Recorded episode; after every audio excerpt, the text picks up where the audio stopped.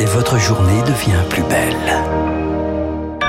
Excellent début de semaine à l'écoute de Radio Classique. Bon réveil, il est 6h30, voici votre premier journal.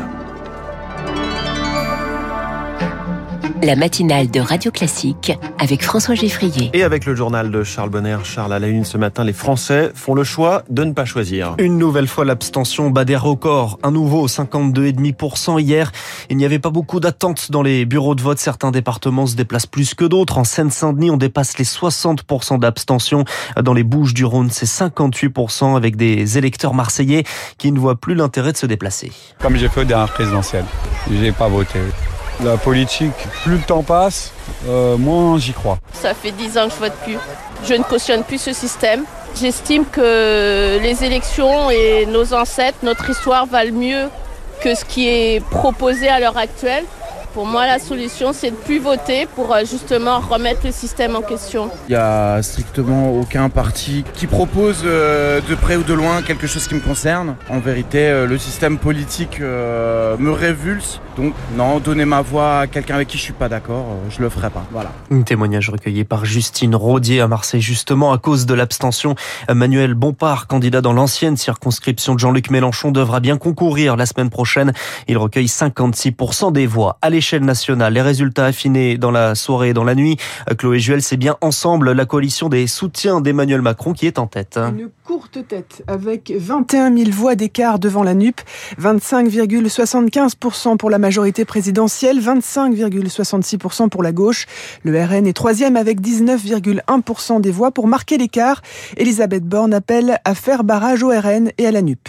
Face aux extrêmes, nous seuls portons un projet de cohérence de clarté et de responsabilité. La première ministre qui est arrivée en tête dans le Calvados, elle retourne ce matin faire campagne. justement, c'est une autre attente de cette élection, le sort des 15 ministres engagés. Aucun n'est éliminé, mais ce n'est pas pour autant gagné. Tous ont passé le premier tour, ils se retrouvent la plupart face à la NUP. Certains sont en grande difficulté, c'est le cas d'Amélie de Montchalin dans l'Essonne, de Stanislas Guérini et de Clément Beaune à Paris. Brigitte Bourguignon, elle, se retrouve face au RN dans le Pas-de-Calais.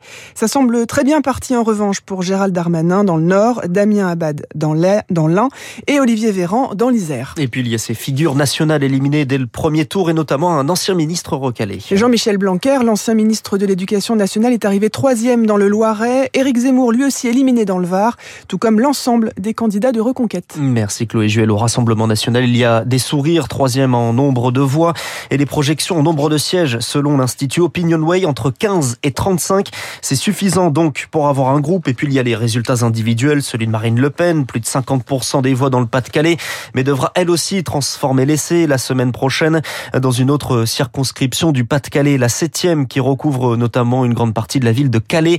Là aussi, le RN s'installe Victoire Fort. Comme il y a cinq ans, c'est un duel RN-LR. Comme il y a cinq ans, au premier tour, le candidat de Marine Le Pen devance le candidat de droite. Mais pour Marc de Florian du RN, cette année, quelque chose a changé et il peut l'emporter. À l'élection présidentielle, l'essentiel des voix de Jean-Luc Mélenchon se sont reportées sur Marine Le Pen. L'essentiel. Marc de Florian espère le report des voix des électeurs de la NUPES. Ils ont fait 20%, un sursaut de mobilisation et une forme de dégagisme. On a euh, cette réserve d'abstentionnistes, essentiellement des milieux populaires, à qui on dit mais oui, là vous avez le choix. Là vous avez le choix de mettre un bâton dans les roues de Macron. On assume le clivage, on assume le fait que LR peut avoir euh, de beaux discours mais qu'ils ne les tiennent jamais. Ils ont été au pouvoir pendant des décennies. En 2017, le RN était qualifié au second tour dans 295 circonscriptions et n'a eu que 8 députés à l'Assemblée. Sylviane, encartée depuis 3 ans, craint un bis repetita. Ben les gens, ils vont faire barrage. C'est ça le problème. C'est encore cette image qu'on traîne, qu'on traîne, qu'on traîne. Pour déjouer le sort, Marine Le Pen utilise la méthode Coué. Elle assure qu'un groupe très important à l'Assemblée est à sa portée. Le parti rêve d'obtenir 60 députés dimanche prochain. Le reportage de Victoire Fort. On revient en détail euh, et en longueur sur les résultats de ces élections législatives tout au long de la matinale. Euh, tout à l'heure, 7h15, David Doucan du Parisien, et vous parliez d'Opinionway tout à l'heure. Bruno Jambard, son vice-président, sera avec nous donc dans 40 minutes. Il est 6h34. La canicule arrive sur la France. Il fait déjà chaud. Aujourd'hui, à compter de mercredi, c'est encore pire entre 35 et 38 degrés dans la moitié sud avec des pics localement à 40 degrés. Le nord du pays est également touché à la barre des 30 degrés attendus de la Bretagne à l'Alsace. Une hausse des températures en pleine sécheresse. Les risques d'incendie se multiplient, y compris dans le centre du pays. Le colonel Michael Bruno est le directeur du SDIS du Cher. Les risques d'incendie vont être d'autant plus élevés qu'on va attaquer les moissons, hein, donc les orges vont commencer la semaine prochaine.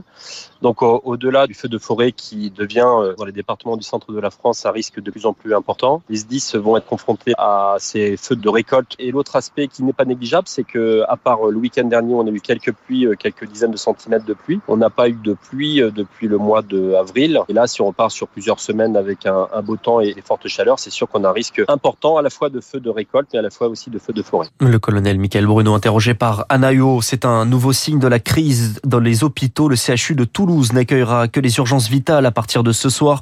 En cause une grève au sein du service aujourd'hui. Un nouveau service en mode dégradé. Alors pour faire face, la Fédération des infirmiers libéraux plaide pour la création d'équipes mobiles composées non pas de médecins, mais d'infirmiers et d'aides-soignants, des équipes en première ligne qui prendraient en charge les petites urgences.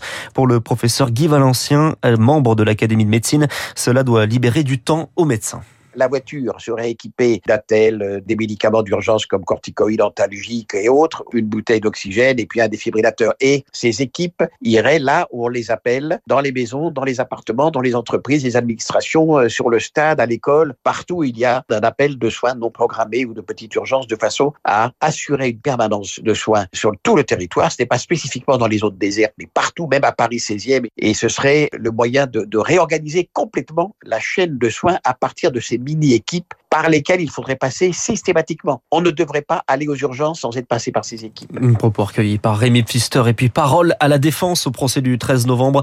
Les avocats des 14 accusés présents prennent la parole deux semaines de plaidoirie après les réquisitions ce vendredi. Merci beaucoup. C'était le journal de 6h30 de Charles Bonner. Vous revenez tout à l'heure à 7h30, 6h36.